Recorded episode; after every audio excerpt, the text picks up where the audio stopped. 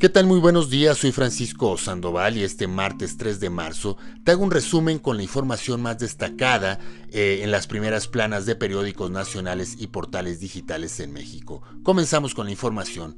Los medios de comunicación informan sobre la renuncia de Javier May, subsecretario de Planeación en la Secretaría de Bienestar y quien coordinaba el programa social Sembrando Vida, uno de los programas estrella del gobierno del presidente mexicano Andrés Manuel López Obrador. En un documento dirigido a los coordinadores del programa, May aseguró que no hay condiciones para continuar en el puesto. Sin embargo, hay que recordar que el pasado 29 de enero, la secretaria de Bienestar, María Luisa Albores, informó que en su primer año de operación, el programa Sembrando Vida entregó, escuche bien, apenas el 13.9% de los insumos previstos a los participantes del mismo. En efecto, es este programa que coordinaba May. Eh, no es la primera ocasión que un funcionario de alto nivel renuncia en el gobierno de López Obrador. Hay que recordar la salida de Germán Martínez de Lynx, por ejemplo, o Carlos Ursúa de Hacienda, entre otras.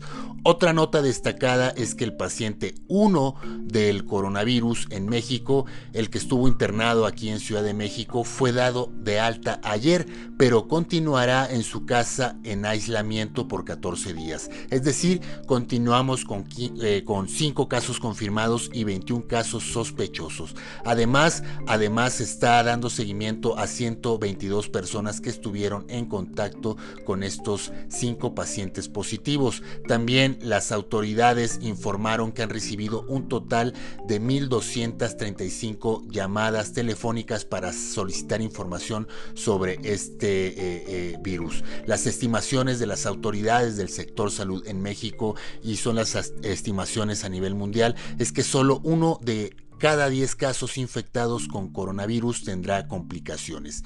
También otra nota destacada se informa que uno de los presuntos autores intelectuales del homicidio de la periodista Miroslava Bridge allá en Chihuahua, desde la prisión ha ordenado que se amenace a por lo menos tres testigos del caso. Esto se dio a conocer durante el décimo día de audiencias en el juicio contra Juan Carlos Moreno Ochoa, el Larry, quien presuntamente coordinaba a un grupo delictivo con fuerte presencia en los municipios serranos de Chihuahua y Sonora. Este eh, sujeto es un personaje vinculado a la familia Salazar, una familia dedicada al narcotráfico en esta región del país. Ojalá que las autoridades puedan proteger a estos testigos y garantizar que el caso de la periodista no quede en la impunidad. Y para este resumen de noticias eh, se consultaron medios como Sin embargo, Animal Político, El Sol de México, el periódico Reforma, El Universal, Excelsior Milenio, entre otros. Y para consultar las primeras planas de este día lo puedes hacer a través de mi cuenta en Twitter, arroba Mr. Terremoto, arroba. Gracias y que tengas un excelente martes.